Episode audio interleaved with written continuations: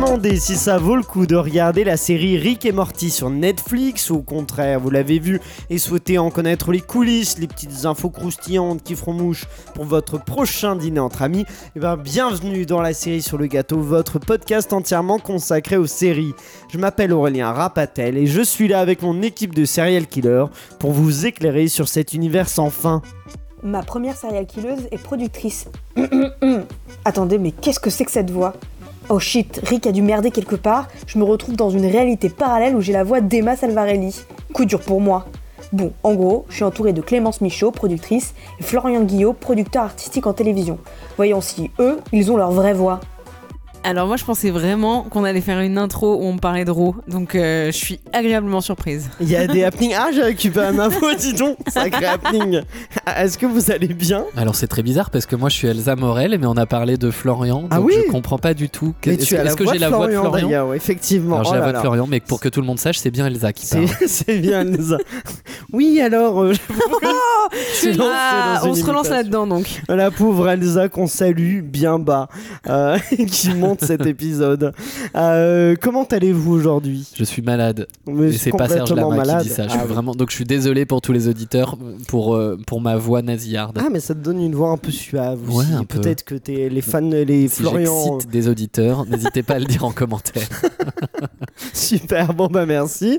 Après cette intro autant couleur avec un peu de vulgarité et des effets spéciaux, vous aurez compris que c'est un épisode sur Rick et Morty. Et bah rentrons directement dans le vif du sujet. Florian, avec sa voix nasillarde, n'a pas pris la DeLorean, mais la voiture foireuse de Rick pour tout nous révéler des origines de la série. Alors Florian, est-ce que tu peux nous en dire plus sur les origines de cette série Rick et Morty? Est-ce qu'il n'y aurait pas un petit rapport avec Doc et Marty de Retour vers le futur par hasard? Mais qu'est-ce que tu es perspicace, mon cher Aurélien Eh bien, à l'origine, Rick et Morty étaient une parodie de Retour vers le futur dont l'objectif était d'énerver les ayants droit. Puis, sous l'impulsion de Dan Harmon, le concept a changé de dimension. Je vous explique. Parce que les thérapeutes sont formels. Se défouler après une journée de travail passée à enchaîner les coups de fil et éviter les bouchons dans les transports, ça a du bon. Alors pour certains, évacuer le stress passe par une promenade dans un parc, un thé à la camomille devant un programme télévisuel désuet ou une pinte fraîche au bar du coin. Bref, une activité suffisamment joviale pour justifier le simple fait de s'être levé à l'aube. Et bien pour Justin Roiland, co-créateur de la série Rick et Morty diffusée sur Adult Swim, le rituel de fin de journée a des sonorités plus rock'n'roll qu'une séance de méditation. En 2006, le gamin de Manteca vient de quitter la chaîne Spike, devenue ensuite Paramount Network, qu'il a épuisé d'un point de vue psychologique et créatif. Pour faire retomber la pression et harmoniser ses chakras, l'homme se lance dans un projet parallèle aussi barré qu'excessif afin d'oublier sa situation, une parodie vulgaire d'Emmett Brown et Marty McFly, protagonistes du classique de Robert Zemeckis. Dans le court métrage, les deux personnages se livrent à plusieurs actes sexuels pour, entre autres, réparer la machine à voyager dans le temps ou empêcher un arbre de pousser. L'objectif est simple, choquer l'auditoire et surtout énerver les ayants droit du film, comme il l'explique dans la courte description de la vidéo. À l'époque, je le cite, on est ici en octobre 2006, je n'avais rien à perdre et ma première intention était de, l'appeler Retour vers le futur, le nouveau dessin animé officiel des studios Universal avec le nouveau Doc Brown et Marty McFly. Puis m'asseoir et attendre la lettre des avocats. C'est pour ça que c'est aussi vulgaire. Je voulais juste troller un gros studio. Fin de la citation.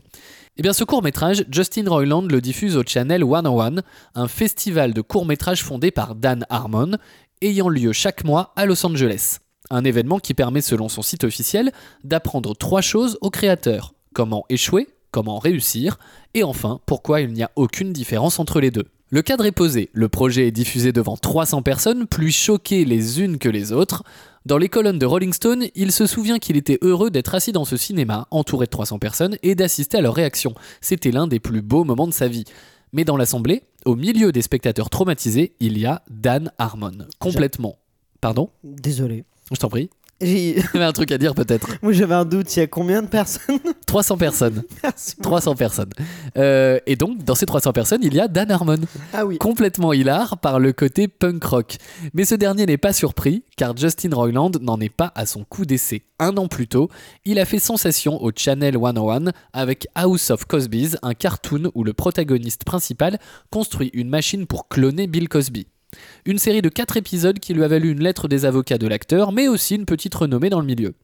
Alors quand Adult Swim fait appel à Dan Harmon pour réaliser le pilote d'une nouvelle série d'animation, il pense directement au type qu'il a fait marrer 7 ans plus tôt.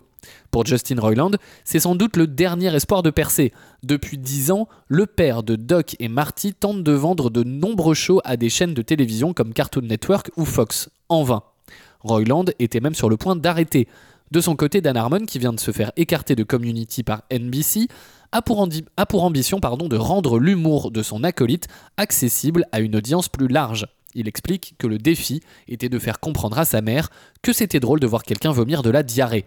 Pas une mince affaire. Les deux hommes décident de faire revivre Doc et Marty, pour lesquels Justin Roiland s'est pris d'affection. L'idée est simple, laisser le côté désinvolte au personnage de Rick, anciennement Doc donc, et le transformer en patriarche alcoolique d'une famille visiblement dépassée par les événements à laquelle le spectateur peut potentiellement s'identifier.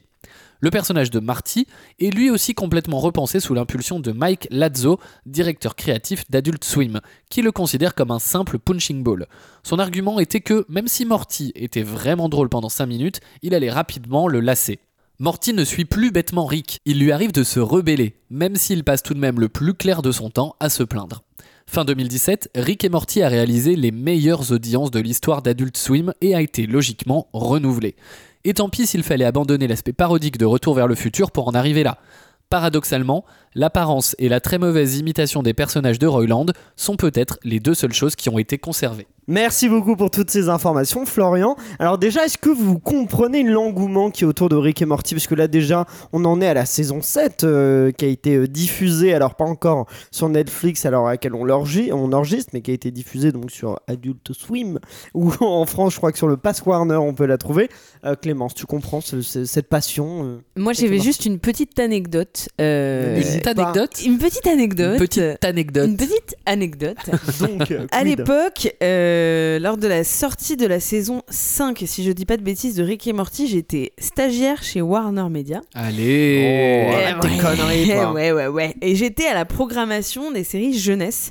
Et quand on est euh, chez Warner, on a accès, alors commencez pas à fantasmer, on n'a pas accès en exclu à tout ce qui va sortir, mais au, au département des dessins animés, on avait accès aux dessins animés, y compris ceux qui n'avaient pas été encore diffusés, pour pouvoir regarder les épisodes et construire une programmation euh, thématique. Euh, et euh, j'avais vu que la cette nouvelle saison de Rick et Morty allait sortir et je m'étais dit comme une grosse maline je vais euh, sur ma pause déj regarder des nouveaux épisodes. Et bah figurez-vous que les séries étaient les épisodes étaient bel et bien référencés donc moi je suis hyper ravie de mon coup.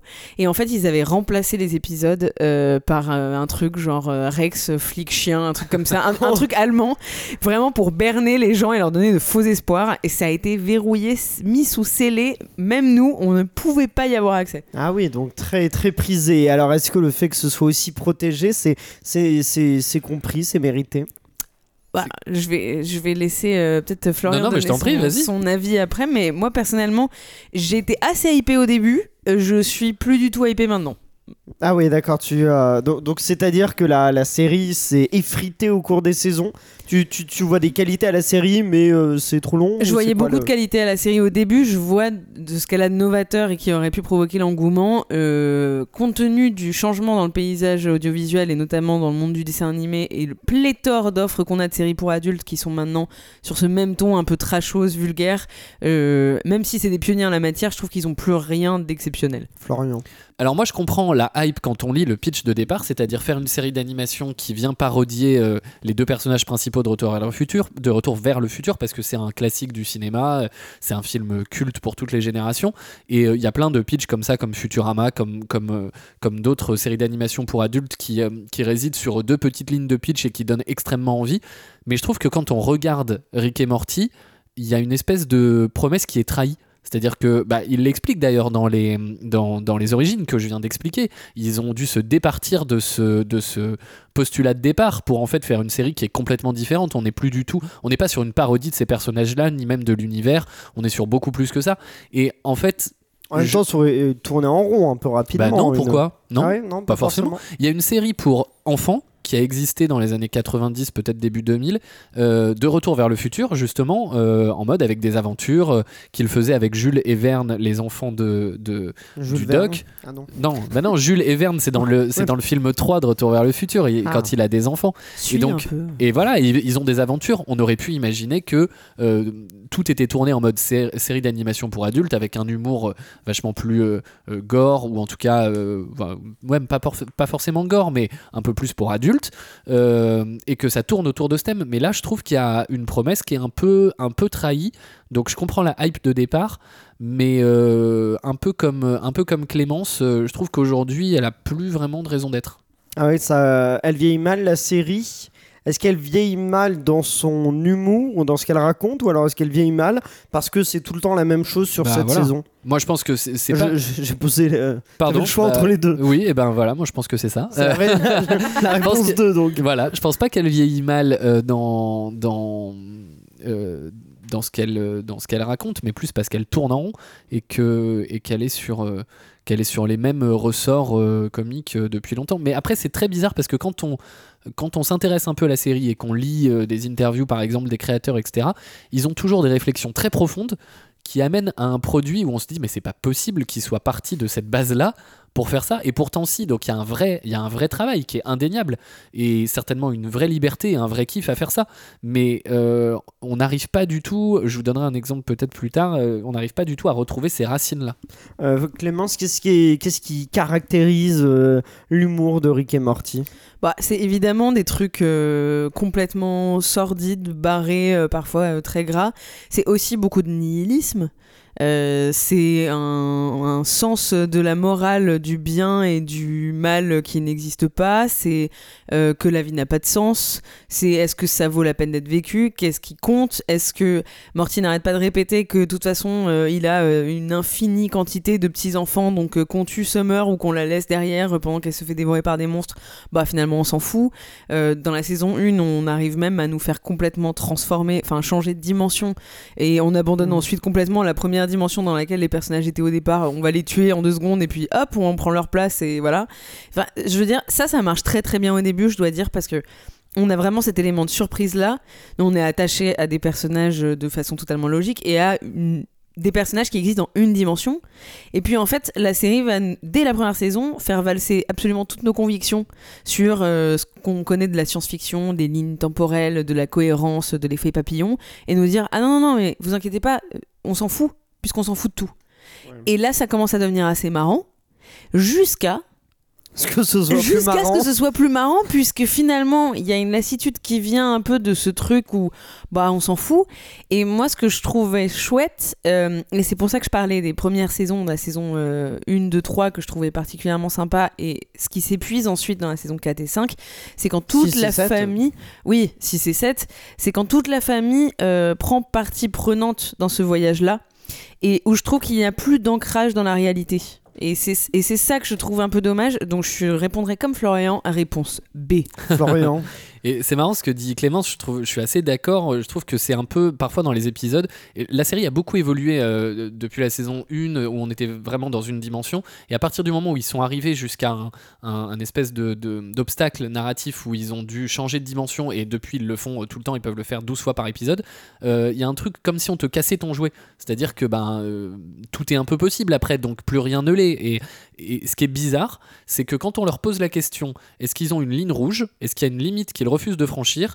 Ils disent que oui, pas sur le plan graphique, ça sur le plan graphique ils ne se refusent rien, mais sur le plan créatif, euh, ce qu'ils disent c'est qu'ils ne veulent pas trahir le public sur un plan émotionnel, ils ne veulent pas piéger les gens en leur faisant ressentir quelque chose sur un personnage, puis se foutre d'eux dans la foulée. Ils trouvent que c'est très contre-productif et que ça abîmerait la marque parce qu'il faut que les gens aient confiance en la série. Donc, euh, voilà, donc c'est marrant parce qu'ils ont ce précepte-là sur l'humour. Ils veulent pas euh, faire ressentir quelque chose et ensuite se moquer. Par contre, casser notre jouet, comme je disais, et, euh, changer de dimension et faire rompre le pacte en fait qu'on a en regardant la série, ça, ça leur pose pas de soucis. C'est un peu bizarre. C'est. euh, Il y, a- il y a. Je, je peux. Waouh, ce début de phrase compliqué. Ouais, Ouais. très long surtout, très très long. Euh, très long. Clémence, je lui posais la question de savoir qu'est-ce qui caractérise l'humour de la série. Il y a aussi euh, dans ce qui caractérise le fait que ce soit sur-référencé, c'est-à-dire au-delà de la référence initiale de Retour vers, vers le futur, chaque épisode quasiment est truffé, que ce soit dans le titre ou même dans ce qui se passe dans l'épisode de référence. Il y a euh, Total Recall, il y a Inception dans, dans la saison 1, il y a, euh, euh, il y a quoi d'autre? Y a Freddy les griffes de la nuit, il y a, il un nombre de, de références. Est-ce que c'est pas parfois un peu trop, un peu, euh, un peu lourd ou alors est-ce que c'est toujours agréable de voir? On voit que pour le coup ça, ça évolue assez bien avec les années puisque la, la saison, euh, alors il me semble que c'est le, le premier épisode de la saison 7 euh, qui commence avec une, euh, une référence à euh, Avengers Endgame avec le, le- avec le, le vaisseau qui vogue dans l'espace et Rick qui, qui, qui se fout de leur gueule d'ailleurs un Oui, peu c'est Ah bah. c'est- tout l'épisode c'est quand même une critique d'une autre grosse franchise donc Oui. c'est ça qui est assez fou Oui, c'est ça. Mais d'ailleurs, ça, je trouve que Marvel, il y a des aussi sur. Oui, il y a, il y a Captain Marvel aussi avec euh, le, le double de la mer. Et il y a aussi le fait, le, le- la- les morts euh, interminables des personnages qui meurent et qui passent leur temps à revenir. C'est aussi très Marvel, ça, comme, euh, comme, comme procédé et- de tuer et de faire revenir. et en même temps du coup euh, bah, ça détache un peu l'aspect émotionnel moi j'ai plus Mm. d'investissement émotionnel dans cette Oui. série au bout d'un moment Oui, c'est ça, oui. C'est c'est là où c'est là qu'il y a des limites. C'est vrai, qu'est-ce qui nous fait suivre encore? Qu'est-ce qui donne envie de continuer à regarder Rick et Morty après euh, cette saison.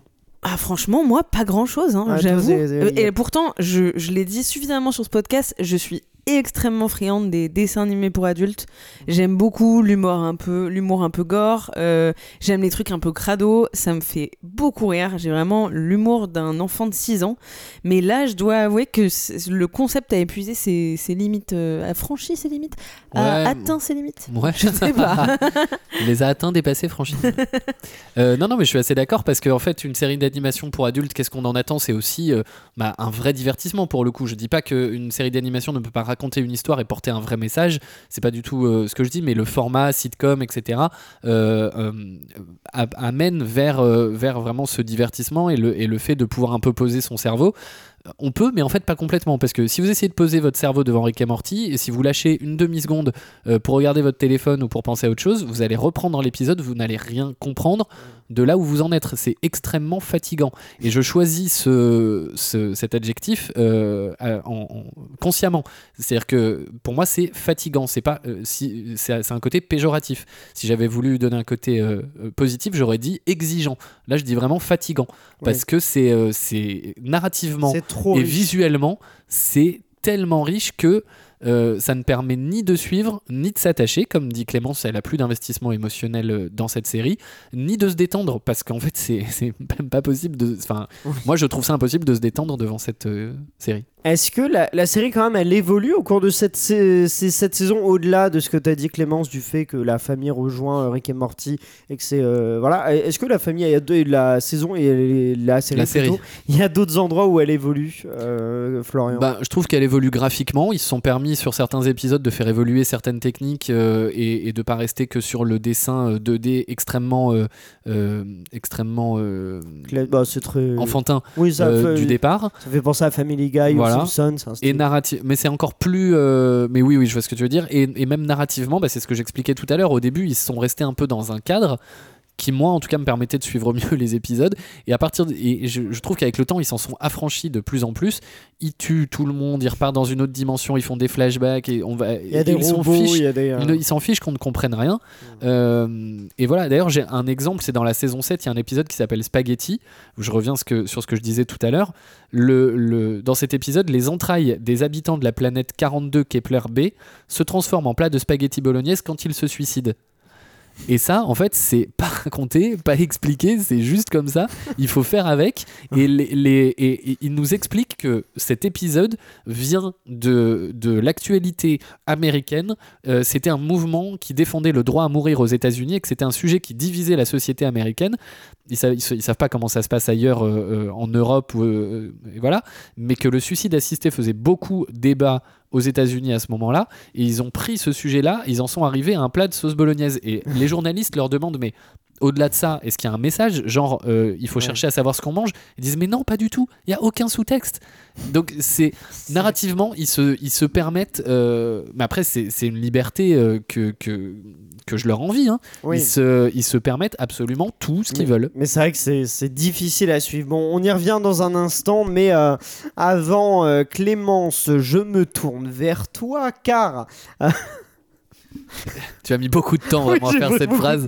pour meubler. Clémence, Je me tourne toi. Car je vers crois, toi. je crois que tu as été très inspiré par Rick pour lâcher euh, ton meilleur rôle et t'incruster dans les coulisses de Rick et Morty. Et oui Aurélien, et si le grand public est aujourd'hui un peu plus averti en ce qui concerne le budget de leur série préférée, pour l'animation c'est souvent moins clair. Alors Adult Swim n'a jamais souhaité communiquer sur le coût de la série, mais un utilisateur Reddit, source très fiable, a néanmoins fait une estimation détaillée dans un post depuis supprimé. Comprenant écriture, animation et doublage, on commence à se douter euh, qu'il n'est pas bossé un peu dans l'équipe de Rick et Morty d'ailleurs, et il chiffre à environ 1,5 million de dollars l'épisode. Bon, là, les néophytes se disent, ça veut dire quoi? Est-ce que c'est cher? Est-ce que c'est cher? Bah, La réponse, ça dépend de vos critères. Par exemple, si vous êtes David fan d'animé, euh, un épisode de Attends. l'attaque des titans, Ah oui, d'accord, David fan d'animé. Je sais pas si c'était son, son nom de famille. David, David fan. fan, avid fan. David fan. David Fuenquinos et David fan d'animé. voilà, c'est ça. Donc je suis. David. Je m'appelle Da- David. David animé, Je suis fan je d'animé. suis animé par les animés. Dis-moi donc. David animé, le fils de Johnny. Je pense qu'il est accro aux acides ani- ani- Putain, aminé. Il faut y aller là, il faut y aller. Je suis David, je suis fan de dessins animés. Qu'est- Qu'est-ce qui m'arrive? Et bah alors, un épisode de l'attaque des titans, par exemple, David, Moi, que vous ça. adorez, Oui. eh ben, ça coûte 120 000 dollars l'épisode. C'est pas vrai. Je sais pas si vous voyez à quoi ça ressemble un épisode de l'attaque des titans, mais c'est de la CGI, c'est de la 3D, c'est soigné, c'est magnifique. Fan de 120. Bojack Horseman 9 millions. Ah Voilà. Donc Ah là, oui. évidemment, ici, la différence, c'est qu'il n'y a pas de star de blockbuster dans la cabine, parce que le talentueux casting derrière Jerry, Summer ou Morty sont composés d'interprètes géniaux, mais à la notoriété faible. Donc c'est pas la même chose que de sortir le salaire d'un Will Arnett. Exactement. Mais alors, une fois que le cachet des comédiens est enlevé, qu'est-ce qui font de toute cette oseille Bah, en fait, Rick et Morty, c'est déjà une série très animée. Genre très très animée. Prenons l'exemple d'une autre série populaire, South Park. Le logiciel 3D qu'ils utilisent, qui s'appelle Maya, euh, leur permet de réutiliser des animations et objets précédemment créés. Et les mouvements sont succincts. Rien à voir avec la mobilité requise d'un colossus ou d'un dragon. On est donc ici face à une série dont le comique et le récit s'appuient autant sur l'animation que les dialogues. Et pour cela, bah, c'est la réal qui s'y colle.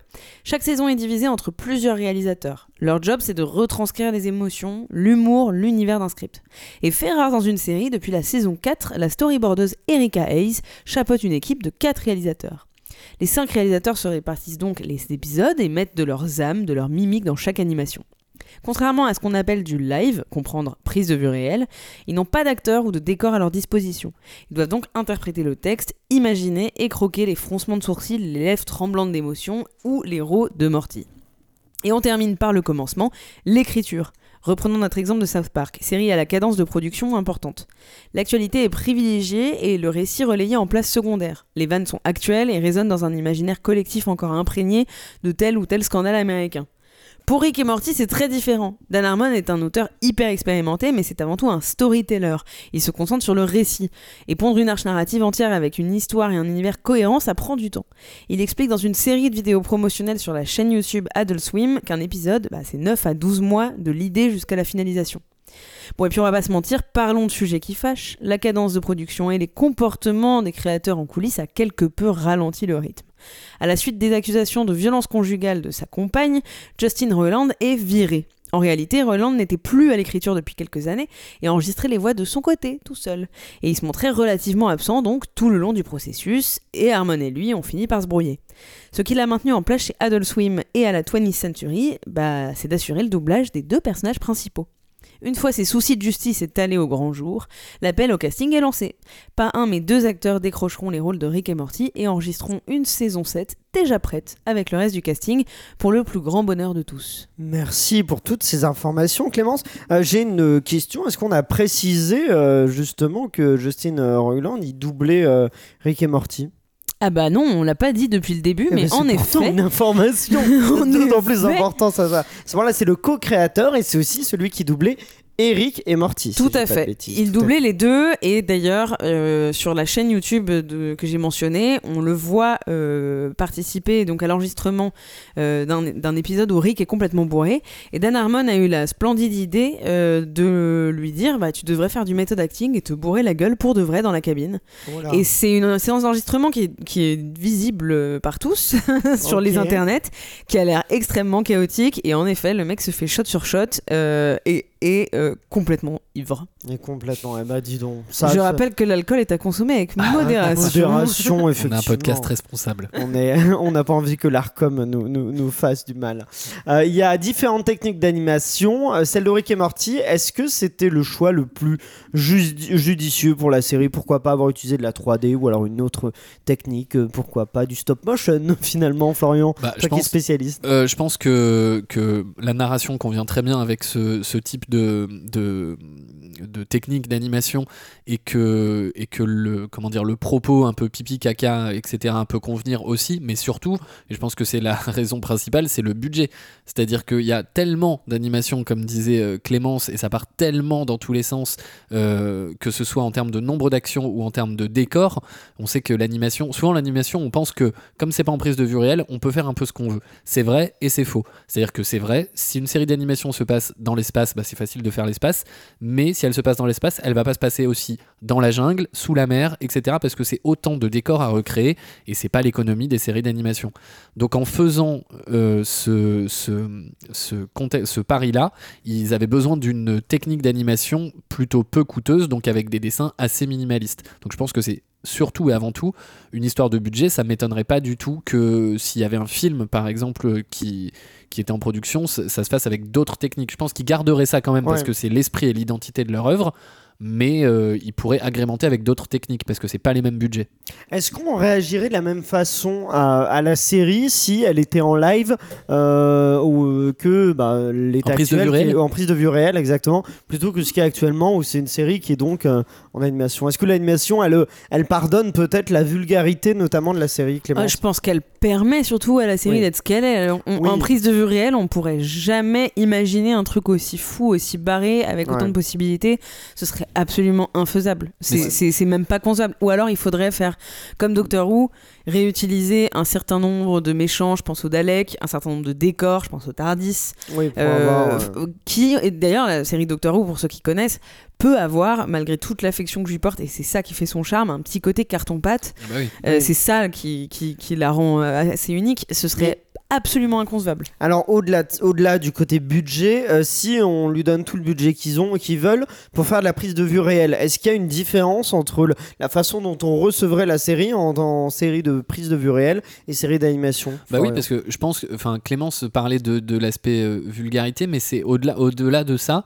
euh, je pense que la prise de vue réelle, on on n'a pas du tout euh, envie de d'ingérer autant d'actions, autant de, enfin, d'un point de vue narratif, Ouais. je, pense que j'ai pas du tout envie de voir ça en prise de vue réelle. C'est trop, euh, non mais c'est vrai, c'est- Dégueulasse, c'est ouais. trop, con- non mais c'est même pas ça. C'est pas du point de vue de la vulgarité, c'est du point de vue du, de l'arc narratif et des actions et tout ça. C'est trop compliqué à suivre. Et le fait que ce soit en, en animation euh, rend ça un tout petit peu plus digeste, ou en tout cas on, est d'accord, euh, je pense que notre cerveau est d'accord pour voir des choses plus extraordinaires, extravagantes, qui vont vite en animation, qu'en prise de vue réelle, je pense que ce serait hyper indigeste, mais même si c'était pas vulgaire, c'est hyper indigeste le rythme. et d'ailleurs il y a eu une trend TikTok euh, si vous je sais pas si vous l'avez vu de personnes qui font Rick et Morty en IA c'est absolument effrayant. Je sais pas vraiment si j'ai envie de voir un Et Rick. qui crée avec des intelligences artificielles euh, la... Tout à fait. de vrai Rick et Morty. Et, euh, et qu'il les anime parce que maintenant Ah. en utilisant euh, en utilisant et en combinant plusieurs IA on peut arriver à faire des, des vidéos assez marrantes et euh, l'idée de voir un mec avec tout le temps euh, une espèce de substance Ouais. verdâtre bleue Ouais. rôtée en permanence je sais pas si ça nous dégoûterait pas un peu trop Alors on a parlé de la vulgarité de la série. Ça, vous avez dit que ça, ça vous dérange pas tant que ça ou ça vous dérange Je sais pas si on a on a donné. Une Non, moi ça me dérange pas tant que ça. Euh, le- trop, euh, South Park euh, ou tu vois d'autres oui, d'autres ça, séries euh, ça peuvent être extrêmement vulgaires. Moi c'est pas le sujet. Et alors, autre chose, euh, les, euh, les personnages féminins dans Rick et Morty, notamment dans euh, les premières saisons, ils ont quand même des rôles qui sont plutôt secondaires, euh, bien qu'ils puissent parfois être au cœur d'un épisode. Mais est-ce que la série, justement, elle souffre pas un peu de ce regard très masculin des créateurs de la série, qui sont deux hommes et qui, euh, qui voilà, Clémence? Bah, euh, c'est une série de deux mecs qui partent dans des délires, hein, ça c'est clair. Euh, maintenant, je suis assez contente de voir que l'équipe d'animation est pas mal composée de femmes. Et euh, par ailleurs, ils ont fait venir des autrices féminines, notamment sur le super épisode de Rick, de Pickle Rick. Et on voit d'ailleurs que c'est une espèce de de- de- où il y a une vraie ré- réflexivité pardon sur la série. Et on a un vrai regard de Nana qui, qui Ouais. voit un peu tout ce délire et qui se dit ok d'accord. Après je, je j'avoue moi c'est effectivement pas un humour qui a particulièrement fonctionné avec moi. Je l'imputerais pas euh, au fait que ce soit un, un délire de mec j'avoue. Et les personnages féminins sont pas tellement mieux traités ou plus mal traités que les personnages masculins. Euh, j'ai pas, euh, j'ai pas été absolument euh, outragée euh, par le traitement des femmes dans cette série. Je trouve que tout le monde est traité comme, si- comme de la merde de toute façon. Oui, non. Et Rick est un connard absolu. Donc, euh, j'ai, enfin, je veux dire, il, il dit des trucs misogynes, euh, il dit des trucs absolument affreux tout le temps. J'avoue que je, pour votre plus grande surprise, peut-être, je, Oui. je ne vais pas. Ah oui, je suis très Euh, surpris. Non, mais c'est heureusement, ça permet de voir. Euh, Mais on veut évidemment plus de femmes auteurs euh, Oui. à Hollywood et ailleurs. Euh, tu parlais du personnage de Rick et, euh, et ce que tu en disais. Est-ce qu'ils sont attachants ces personnages ou pas? Est-ce que quand même euh, euh, ils permettent de vouloir continuer à regarder la série ou même pas suffisamment, Florian?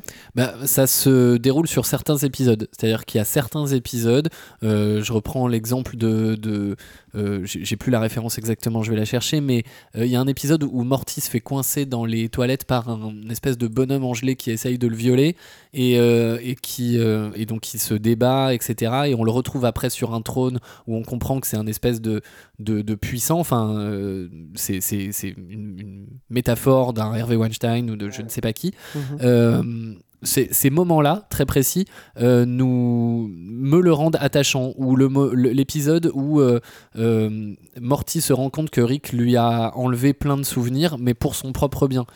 Plein, de, plein de moments où il a été tué, justement, et il lui a enlevé. Et en fait, au fur et à mesure, avec un peu de sous-texte, on se rend compte que les, le message délivré dans cet épisode est plutôt assez mignon, assez cool. Mais c'est assez éphémère et ça se déroule vraiment sur. Des épisodes bien précis. C'est-à-dire que dès qu'on passe à dès qu'on passe à l'épisode d'après où ça peut parler de complètement autre chose, euh, c'est plus difficile. Donc c'est c'est un peu difficile de s'y attacher. Faut vraiment euh, faut vraiment choper des bribes et arriver à lire des sous-textes aussi. Clémence Euh, Est-ce que les personnages sont attachants? Honnêtement, je- j'ai l'impression que la série nous hurle de ne pas nous attacher au personnage de Rick. Et euh, autant il y a des épisodes. En fait, il joue aussi avec nos émotions. Et je, pense à un, épisode euh, particulier qui est une season finale, euh, qui est de la saison 2 ou la saison 3, où on nous invente toute une backstory de Rick pour ensuite nous dire que c'était n'importe quoi.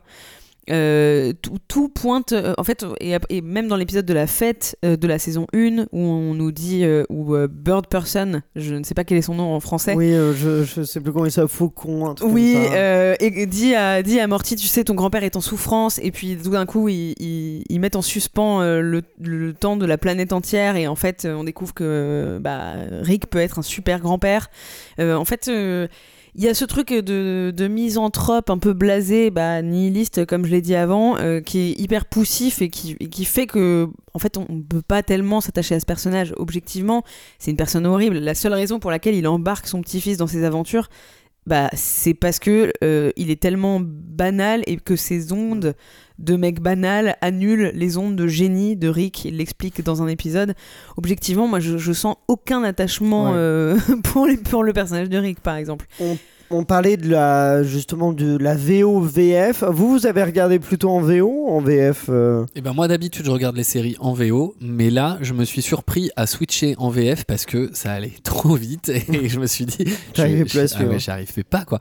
C'est-à-dire que bah oui, euh, j'essaye de, de regarder les séries de manière consciencieuse, euh, mais voilà on est en 2024 et ça arrive de recevoir un texto et de regarder son téléphone et le problème c'est que quand on remet les yeux sur la télé, on comprend plus où on est ou ce qu'on a dit. Donc oui, je- je- j'avoue. les, j'avoue. les deux sont bien ou pas toi que, euh, Moi j'ai comparé les deux aussi, mais beaucoup Euh, toi, sont- ouais, je trouve que je trouve, je trouve que les deux sont très bien. Après, on retrouve pas euh, la folie euh, de Justin Roiland au, au doublage original dans les doublages français parce que je pense que les doubleurs français ne font pas ce qu'il fait lui, ce que racontait Clémence tout à l'heure de faire une séance complètement bourrée pour se mettre vraiment complètement dans la peau des personnages. Donc, mais, mais les deux, franchement, sont, se regardent et sont très agréables. Alors, ma politique sur euh, la VOVF des dessins animés, c'est que euh, les gens font un peu comme ils veulent, parce que c'est pas la même chose qu'une interprétation. Qu'une interprétation de live, prise de vue réelle, où, où là il y a vraiment, euh, c'est chargé d'émotions qui est filmé sur le moment. J'avoue que personnellement, je regarde en VF ce que je regardais enfant en VF, parce que j'aime retrouver les mêmes voix. Euh, tout ce qui est nouvelles découvertes ou séries actuelles, je les regarde systématiquement en VO. Donc là, VO pour Rick et Morty. VO, Elle est bien la VO euh, la, bah, la VO est excellente. Euh, et d'ailleurs, je trouve que les remplaçants de, Justin Roiland, 7. qui arrive en saison 7, ont fait un excellent travail. Euh, personnellement, moi qui suis pas une die-hard fan euh, de Rick et Morty, je n'ai ni été insurgée, ni senti une différence euh, enfin drastique. Ouais. D'ailleurs, c'était, ça faisait partie du cahier des charges. Au début, ils ont, ils ont casté une centaine de personnes et ils ont fait des auditions. Je crois qu'ils ont fait des dizaines de rounds d'auditions. Au début, on leur a demandé de ne pas particulièrement calquer les voix de Justin Roiland. Et au final, il a été, euh, ont été retenus les candidats qui avaient la voix la plus ressemblante. Et je Mm. trouve honnêtement que c'est très peu perceptible. Ouais, que c'est. euh, Oui, Florian, tu Ouais, je voudrais juste, euh, je voudrais juste euh, ajouter un truc par rapport à ce que vient de dire Clémence, où je suis pas entièrement d'accord pour le coup sur le, le côté euh, dans l'animation, il n'y a pas une interprétation comme sur les Ah prises non, de je dis, pas, je dis pas ça. Il y a une grande interprétation.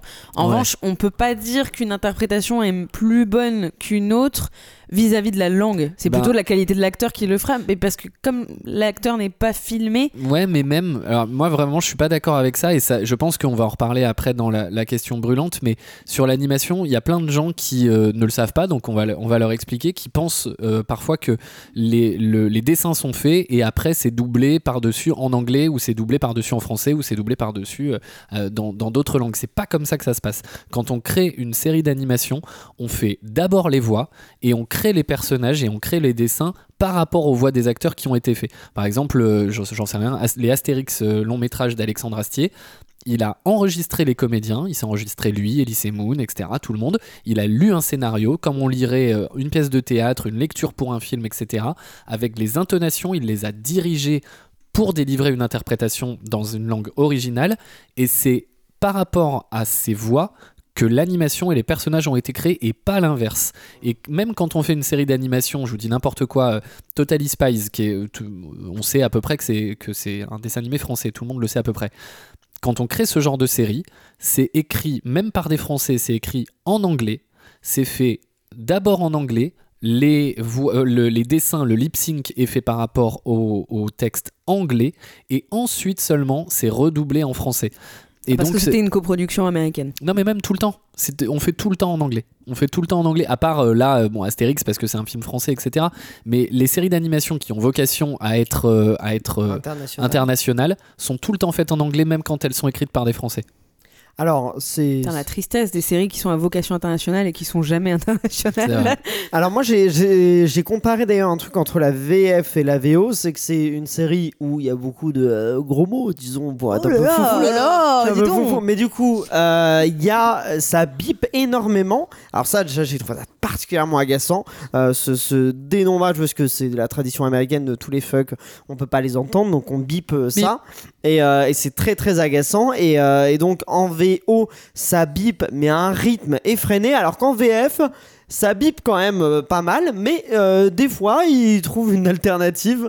Et du coup, le mot est vraiment dit. J'ai fait le. C'est fou qu'ils aient bipé la VF. J'imagine que c'est pour rester dans le même. Oui, bah c'est ça. Je pense que c'est pour genre. garder l'esprit, mais je trouve ça vraiment très agaçant. Et, de- et la VO, je la trouve du coup encore plus euh, chiante à entendre parce que c'est c'est euh, c'est constamment censuré. Du coup, pour une série qui est aussi transgressive, autant euh, assumer ça et ne pas biper, euh, ne pas biper les fucks. Mais bon, voilà, moi j'avoue que moi ça m'a assez euh, passablement envie, j'ai envie de voir des manifs avec marqué Ne bipons pas les fucks. Arrêtez de biper les Mais fucks. est-ce que c'est pas la loi tout simplement pour que ce soit parce qu'Adult Swim, je précise, est avant tout une chaîne de télévision. c'est ça, et vu pas que sur c'est- le câble. Et vu que ça doit être diffusé effectivement euh, à l'antenne, c'est bien possible. Parce que euh, on parle beaucoup de Netflix, mais euh, en fait, euh, en réalité, Netflix a récupéré en deuxième Oui, fenêtre. hein, Oui, ils ont récupéré les. euh, Parce qu'ils ont une petite un manie de mettre temps. séries originales. Qui, ont- c'est un label dont ils, dont ils, ils- ils font la nomenclature comme ils veulent. Ils, euh, ils ont pas participé à la production, pas du tout, à partir d'une certaine saison où je. si, euh, bah, oui. possi- possiblement, mais Oui, en fait, c'est ça- ça- ils, ont, ils ont récupéré à la base quand même. euh, c'est Oui. pas du tout une série originale Netflix à la ça. base. Oui, voilà, c'est ça, c'est effectivement. Bon, bah très bien. Je vous propose de maintenant que vous prépariez pour la question brûlante. La question brûlante du jour est simple. Pourquoi l'animation est-elle à la fois très regardée et en même temps méprisée, notamment euh, comparée aux prises de vue réelles On en a déjà un peu parlé, on a effleuré le sujet, mais rentrons dans le lard. Et le lard, c'est Clémence qui commence avec son... Salut le lard. Vas-y, Je- J'espère qu'on va biper mon putain euh, euh, que j'ai prononcé à l'instant. je t'en prie. Moi, je pense qu'il y, a, hum, y a plusieurs raisons. La première, c'est peut-être que c'est des dessins animés. En général, quand ils sont pour adultes, ils sont plutôt laids. Euh, je pense pas à des trucs comme Arkane ou BoJack Horseman euh, qui sont euh, plutôt quoi que BoJack Horseman peut être assez laid parfois mais il faut dire ce qui est Family Guy South Park même Rick et Morty c'est pas d'une beauté fabuleuse.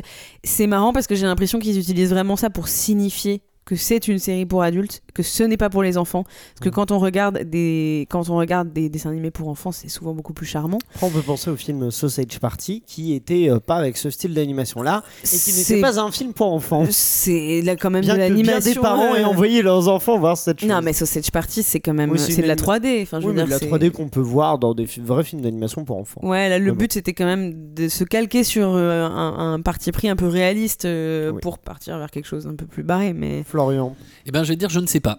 Je ne sais pas pourquoi est-ce que euh, l'animation est méprisée comme ça. Moi, j'adore le cinéma d'animation euh, et les séries d'animation. J'en regarde beaucoup pour adultes, pour enfants. Au cinéma, je vais voir tout ce qui se fait à peu près.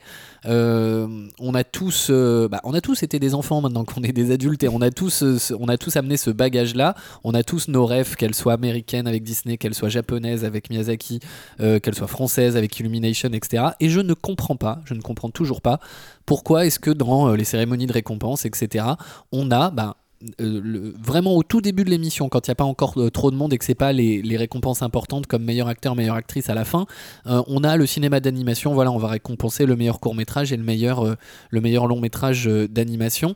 Et bien sûr que je comprends pourquoi, c'est qu'ils auraient peu de chances de recevoir une récompense au milieu d'une catégorie avec des prises de vue réelles. Mais moi, je rêve. Je rêve d'une banque et je rêve, moment- je rêve à un moment donné dans les Césars ou les Oscars ou n'importe quoi euh, qu'on puisse avoir aussi euh, un film d'animation démentiel qui soit euh, dans la catégorie meilleur film. Et j'espère que ça va arriver. Et pour vous donner un exemple par exemple on sait à chaque fois on me présente comme producteur en télévision. Je travaille parfois au César euh, sur, sur le sujet qui présente les personnes disparues pendant l'année. Et ben au départ enfin il y a quelques années il y a certains acteurs de doublage de doublage d'animation qui étaient présentés comme seulement des acteurs de doublage.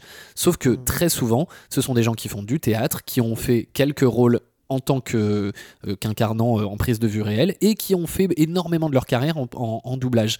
Et ben, euh, depuis quelques années, on a changé ça, on les présente comme acteurs. Hmm. C'est la même chose. C'est des euh, acteurs, ouais. Ouais, c'est des acteurs avant tout. C'est pas des acteurs de doublage. C'est des acteurs qui ont aussi fait du doublage dans leur carrière et peut-être qu'ils s'en sont très bien sortis. Mais tout ça participe au fait de euh, de, de de pointer du c'est pas pointer du doigt mais de, de mettre dans un coin l'animation et je trouve que ça n'a pas de sens c'est une des enfin c'est une forme d'art. C'est comme c'est même pas une forme d'art c'est une technique ou c'est un genre. Voilà c'est plus ça c'est plus un genre. On va voir des comédies on va voir des films d'horreur on va voir euh, des, des on va voir des biopics on va voir des films d'animation. Mais tout ça c'est la même chose.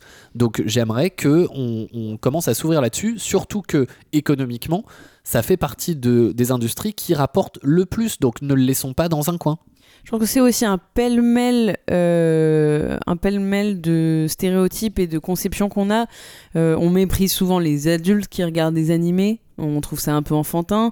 Euh, je pense qu'on considère les films d'animation français, euh, qui sont pourtant applaudis par la critique et qui remportent plein de prix, euh, comme des films peut-être de niche, des films de genre. Je pense à J'ai perdu mon corps, qui était au César il y a quelques années. Enfin, je pense à In Waves, un super projet qui va bientôt voir le jour. Je pense, il y a vraiment énormément. Enfin, on est, très fort en animation. D'ailleurs, Arkane, c'est un projet d'un studio d'animation français. Quand je, parlais des dessins animés euh, pour adultes moches tout à l'heure, c'était pas pour rien. C'était parce que je pense qu'il y a une sorte de mépris euh, de cette, à la fois cet humour gras et ces dessins moches. Euh, je pense que c'est le même. Alors, je sais pas si c'est du mépris de classe, euh, si c'est du mépris euh, de sous-genre. On considère aussi mal, par exemple, les gens qui ne lisent que des BD et qui ne lisent pas des romans. Je pense qu'il y a, il y a quand même ce- voilà, ce, cet amalgame et ce pêle-mêle de plein de trucs qui font que dès qu'il y a un support visuel, peut-être qui rappelle à l'enfance, Ouais. c'est considéré comme moins que et peut-être comme une sous-catégorie ou quelque chose d'un peu niche.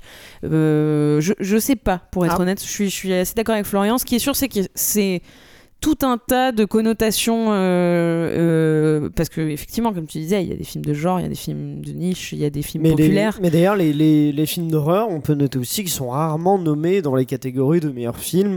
Mm, tout à fait. Rarement nommés tout court, mais en plus, euh, euh, en meilleur film, ça arrive quand même très rarement. Il y a Get Out, je crois qu'il y a quelques années, qui avait réussi à- Parasite à c'est faire, pas de euh, l'horreur c'est du oui, thriller voilà, mais- mais et les comédies aussi sur de l'horreur. Oui, les, les comédies, c'est vrai que c- ces genres-là, je pense que c'est la notion de divertissement, populaire. Divertissement, voilà, c'est ça, ça, ça, euh, c'est peut-être, ça passe peut-être pas. Après, je précise que quand même euh, aux Oscars, euh, je crois avoir vu rapidement qu'il y avait euh, trois films d'animation qui avaient été nommés pour l'Oscar de meilleur film, et il y a notamment, ça c'est sûr, Toy Story 3 qui avait été nommé pour euh, cet Oscar-là. Donc parfois, il y a bravo. des, il y a quelques percées, mais effectivement, d'autant que Toy Story 3 c'est une merveille Et il y a aussi les Annie Awards qui sont, qui sont euh, très importants aux États-Unis. Je, nous, on a évidemment le festival d'Annecy qui est très prestigieux, mais, euh, mais le festival d'Annecy, c'est un peu plus film de genre. euh, c'est, un truc. euh, je, je vois pas au festival d'Annecy beaucoup de films humour, comédie par exemple. Je crois que des, des fois, il y en a qui arrivent à passer, comme je crois que Spider-Man, le, le dernier par exemple. Bon, oui, c'est vrai. plus de c'est, pas vraiment une comédie, mais ouais, Oui, mais je veux dire, en tout cas, des films. un peu plus euh, blockbuster, Voilà, un peu plus blockbuster. populaire. Tout à fait. Bon, bah merci pour toutes vos réponses. Avant le cliffhanger et le jeu final, on va vous faire quelques petites recos. Alors, si on aime Rick et Morty, quelle autre série ou œuvre on pourrait aimer découvrir Clémence? Alors moi, je recommande une petite série que j'ai regardée pendant les vacances d'été. Euh, je l'ai mangée en deux jours. Ça s'appelle Captain Fall. C'est sur Netflix. C'est une série, euh, c'est une série euh, Netflix Animation Studio. Euh, c'est malheureusement, je suis désolée de vous frustrer si vous êtes vous jetez à corps dedans, euh, une série qui a, qui a été annulée, qui ne sera pas Ah. renouvelée pour une saison 2. Et ça me fout un cafard. Je l'ai regardée euh, et je l'ai terminée. Je l'ai immédiatement recommencé, je crois, deux jours après. Ah oui. J'ai adoré l'univers. Euh, pour vous pitcher un peu le truc, c'est un, c'est un mec euh, qui vient d'une famille de commandants de bord et de, de bateaux, de paquebots, et qui est le plus nul de sa classe. Et euh, en fait, il va être embauché pour être le capitaine d'un bateau par des trafiquants d'êtres humains qui veulent embaucher le mec le plus con et le plus débile euh, qu'ils puissent trouver. D'où le lien avec Rick et Morty. Tout à fait. Et c'est fantastique. C'est glauque, c'est euh, hyper drôle, c'est beau. Euh, moi, j'ai adoré. Mais j'en profite pour noter que Netflix, j'ai l'impression que leur département animation a pas l'air foisonnant, non? Vous me, vous me corrigez ou pas ah, pas l'air Euh, foisonnant. Le, le- ils ont créé une antenne euh, pour produire des séries d'animation, c'est ça? Ou des films d'animation. Euh, Est-ce que ça, ça a pas l'air de fonctionner vraiment de, de... Je suis Après, les, Non, les- je sais pas, je pose la les question. projets d'animation, ça prend entre 3 et 5 ans, donc je Oui. sais pas exactement, mais il y, a- il y a certainement des choses qui vont sortir. Je m'inquiète pas énormément pour Netflix. moi. Après, ils ont, c'est c'est eux, je crois que c'est un Close, le film original. euh, bah ça, euh, c'était oui, super, par exemple. c'est- C'était eux et il avait eu Bah, de très bons retours. Après, ils ont massivement investi là-dedans. Euh, ils ont fait plein d'autres euh, séries qui, ont, qui marchent très bien. Euh, Il y a les séries Nick Ah, Kroll, euh, notamment Human Resources et Big Mouth. Donc Il y ça, a ça va. oui. Inside Job qui reprend un peu ce truc-là aussi.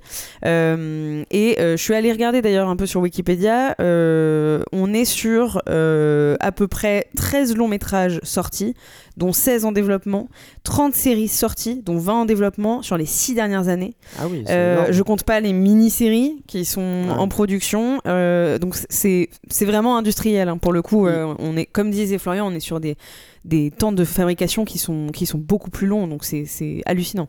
Florian, qu'est-ce que tu nous recommandes, toi?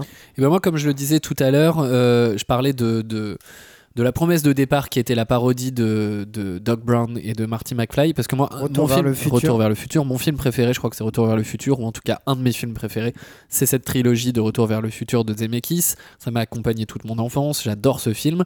Et un jour, je me suis rendu compte que euh, à Londres, ils avaient fait, même à Manchester très exactement, ils avaient créé une comédie musicale sur Retour vers le futur. Et je, peu de gens le savent. Alors, ce n'est pas un podcast télévisuel, mais voilà, Clémence a, a- a écarquillé les yeux parce qu'apparemment, je viens de lui apprendre. Et euh, donc, ils à étaient à. Manchester. Ensuite, ils sont partis à Londres. Je crois qu'en ce moment, ils sont à Broadway. Euh, alors, c'est une reco qui est pas hyper simple, du coup, à, Pas à très suivre. accessible, C'est pas hyper accessible, mais ça arrive quand même Si qu'il y ait des gens qui voyagent, qui aillent aux, aux États-Unis, à New York ou à Londres, ça arrive. Euh, si vous avez l'occasion, j'ai vu euh, la comédie musicale Back to the Future, Retour vers le futur, et c'est absolument incroyable. C'est les musiques du film, l'histoire du film, et il y a plein de, d'aspects technologiques euh, dans la mise en scène qui, qui, bah, Ça- qui, nous ça font passer, qui nous font passer un moment incroyable. Merci pour ces recommandations et maintenant il est l'heure du cliffhanger. Alors avant le jeu final, est-ce que oui ou non on vous recommande Rick et Morty, Clémence? Bah, je vais donner ma même réponse euh, que d'habitude quand j'ai bien aimé un truc, mais sans plus, pour changer les draps. Pour changer les draps, et ben c'est très précis, ok. Il Changer- y a que moi qui fais ça, qui me met un truc En euh, sur mon ordi si, et qui si, change oui. les draps. Ok, Oui, moi aussi, Moi, c'est quand, moi, aussi, je plie ça. le linge, plutôt. Ah, ok, ouais, ouais. Ah, donc, repassage, toute autre activité domestique. Tu recommandes ou Bah pas moi je vais vous lire exactement ce que j'ai écrit. J'ai écrit bof bof bof bof bof bof bof bof bof. Bof. Donc voilà bof. Euh, non mais c'est c'est ce que je disais tout à l'heure. C'est fatigant plus que ça n'est exigeant. Donc c'est dans le sens péjoratif du terme. C'est très difficile à suivre. Euh, maintenant s'il y en a qui adorent euh, et qui, pour qui vraiment c'est un petit plaisir coupable de retrouver ça et un exutoire, tant mieux. Je vais je vais certainement pas les, pointer du doigt. Tant mieux qu'il y ait de l'animation qui fonctionne euh, pour adultes pour enfants et qui soit regardée moi, ce, ce- cette œuvre-là en particulier, elle me touche pas et j'arrive même pas à y prendre de plaisir en me disant que je pose mon cerveau. Eh bien, euh, moi je te rejoins un peu. Je trouve que, euh, pareil, c'est c'est divertissant. Il y a des épisodes qui sont très très drôles. On les a pas cités d'ailleurs. Je sais pas si vous avez en tête vos épisodes préférés. Oui. Allez-y alors. on Bah, y- moi, on mon y- épisode préféré, c'est celui qui s'appelle Mister Miss Six. Euh, il me semble que c'est l'épisode, je vous le dis tout de suite, l'épisode 1, euh, 5 de la saison 1, euh, où donc Mister Six, c'est les Monsieur Larbin, avec euh, cette, Ah bah. boîte, cette boîte qui. Je crois que j'allais dire ça aussi. Voilà. Cet épisode-là. qui, qui amène les Monsieur Larbin et on a le père de Morty qui veut travailler son swing. Les Monsieur Larbin apparaissent et disparaissent une fois que le vœu a été exaucé. Et donc euh, il fait le vœu de- d'améliorer son swing au golf, sauf qu'il n'arrive jamais à le travailler. Donc à chaque fois, il y a un monsieur Mystique, un monsieur Larbin qui apparaît encore et encore et encore, et ça devient le chaos général. Et cet épisode est plutôt cool. Déjà, j'adore ce personnage secondaire. Il est plutôt cool parce qu'il est plutôt euh, facile à, à regarder, justement, à suivre, parce qu'on est encore dans la saison 1. Exactement. Clémence, toi, épisode Euh, préféré? moi, ça serait peut-être le premier épisode de la saison 2, euh, parce que je le trouve assez touchant. Euh, c'est euh, pour rappel après que les on nous laissait à la fin de la saison 1 avec les parents de Rick et Morty qui rentraient euh, hyper vénères parce que bah, Rick, Morty et Summer avaient détruit la maison en faisant une grosse teuf. Et bah, il va se passer tout un tas de choses et on voit un aspect de Rick un peu plus touchant. Je vais pas spoiler mais c'est un épisode qui pour le coup m'a fait de l'effet Eh bien, moi, je recommanderais euh, l'épisode qui s'appelle Total Recall, euh, Ah oui, que je trouve très drôle, où euh, où il y a euh, du coup des, un, un parasite qui s'incruste dans la maison et qui prend la forme de d'amis. il est de- très bien ouais. de la famille. Et du coup et, ils, et, et qui leur rappellent des souvenirs qu'ils auraient vécu ensemble alors que c'est pas le cas. Et du coup à chaque fois qu'ils se rappellent un souvenir il y a quelqu'un d'autre qui arrive. Et en fait ils arrivent plus à savoir qui est vrai qui est faux. C'est un épisode complètement déjanté. Je trouve que là c'est vraiment là que Rick et Morty trou- touchent un peu la peut-être pas la grâce en tout Non, cas pro- approche de l'excellence Eh ben. c'est vraiment très drôle c'est pas trop vulgaire c'est moins vulgaire que d'autres épisodes Ouais. et, euh, et c'est euh, et c'est quand même vraiment très drôle C'est facile à suivre aussi, je suis Oui, d'accord. voilà. C'est Oui, mon deuxième ça, c'est- préféré. eh C'est ben, l'épisode 4 de la saison 2. Exactement, tout à fait. Bon bah voilà, moi je vous re- et du coup pour euh, terminer, je vous recommande aussi, pourquoi pas en faisant autre chose, mais euh, j'avoue que c'est pas une série que je vais suivre assidûment, euh, dont je vais suivre les prochaines saisons assidûment parce que c'est un peu lassant au bout d'un moment. Bon, pour terminer, je vous propose de vous mettre au défi justement parce que nous sommes aussi dans une réalité alternative et avant de continuer cette phrase, je lance un jingle. I accept that challenge. Challenge accepted.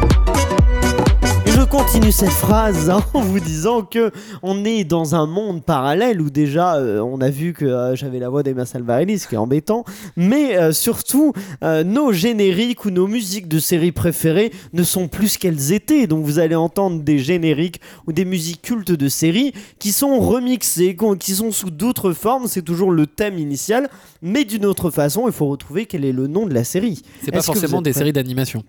Pas forcément. Non, non, mais ça peut. On y va. On commence avec le premier directement. Le premier, c'est celui-là.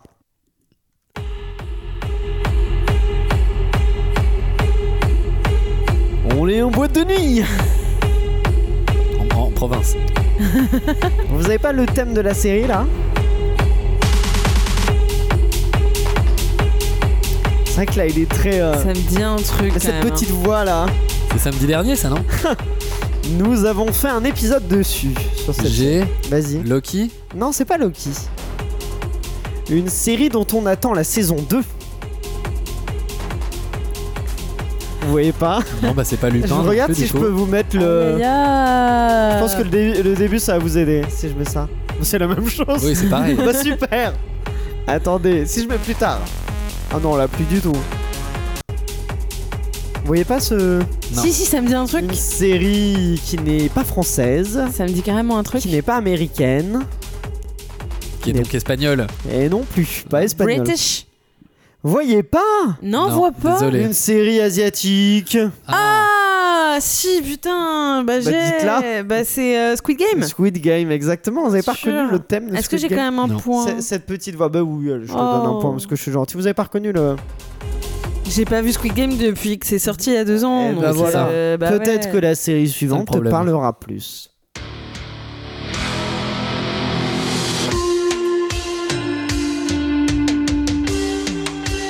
C'est une cover en. Là, c'est Oh là là. le générique façon métal. Métal.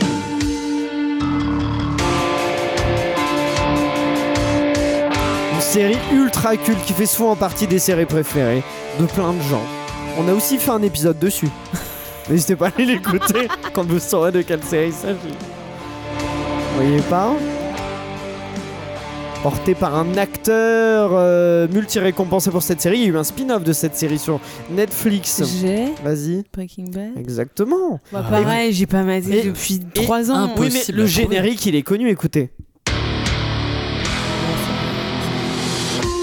Bah quand même, ce Ah, c'est vrai, a dire, on Si, est bah mauvais. si, on est ouais, mauvais. vous êtes mauvais. Ah, voilà. Alors là, vraiment, C'est mon point, j'aurais c'est mon jamais point. trouvé. Et est-ce que tu seras aussi mauvais avec le suivant, Florian La réponse dans un instant. C'est les Sims. Ouais. euh, Les. Simpsons en acapella. Si, Eh c'est ben, vrai, tu j'avais es trouvé. trop lent. On est sur 3 pour Clément. Tu es mauvais et lent. On y va avec celui-là maintenant. Vas-y. Mercredi Adams. Exactement. Ah oui, t'as bien reconnu, euh, tout à fait. Euh, c'est un vieux version violon seulement. Mais c'est joli. Sympa. C'est plus joli que la série. On a fait un épisode Oh, aussi. Mercredi Adams, elle a rien fait. On y va avec le dernier, c'est celui-là.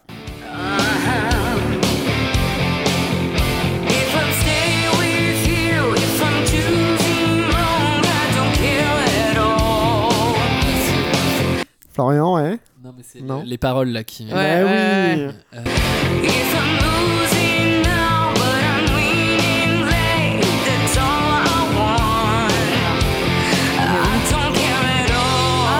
Vas-y. On a fait un épisode Oui, oui, oui, oui, oui, oui, oui. On a fait un épisode sur cette série. On a fait une Ah là là, tous les mais séries. si, mais oui, bien sûr. Comme quoi, nous Ah, les gens qui écoutent, ils vont péter Ah ouais. un câble. Oui, mais je pense que oui. chiant que d'entendre deux personnes écoutent. galérer. Ça, mais vous êtes bêtes. on est- Ah, là, allez. si, si, si, si, si. Moi, on s'est mis d'accord sur le fait que j'étais nul et lent. Une série qui n'est pas française. Une série qui n'est pas américaine. Eh ben oui, bien sûr, c'est la Casa des Papels. La Casa des Papel, quand Oh même. On, on reconnaît, on reconnaît. bah, if Ah, il est en plein kiff là, oui. hein. C'est la version rock de la Casa des Papel, mais un point pour Florian au moins bah qui a réussi voyais, à je sauver voyais son Tokyo honneur. et je- j'ai pas réussi. Ah oui, t'avais le nom de la ville, mais pas de la série. La série sur le gâteau, justement, c'est terminé pour aujourd'hui. Et on se retrouve dès dimanche prochain pour un épisode inédit. Merci à nos serial killers du jour, Florian et Clémence. Merci aussi à Emma d'ailleurs qui, qui m'a qui, qui m'a prêté sa voix, je sais pas comment dire, mais oui, c'est un peu ça. Et puis voilà, n'hésitez pas à nous soutenir en mettant une sur Apple Podcast ou sur Spotify. Et vous pouvez aussi suivre notre compte Instagram ou TikTok, la série sur le gâteau tout attaché, où il y a plein de contenus exclusifs. Allez voir ça. Merci aussi à Elsa qui monte cet épisode. On se retrouve très vite avec une nouvelle série, de nouvelles infos, de nouveaux jeux. Et ça, c'est la série sur le gâteau. Bisous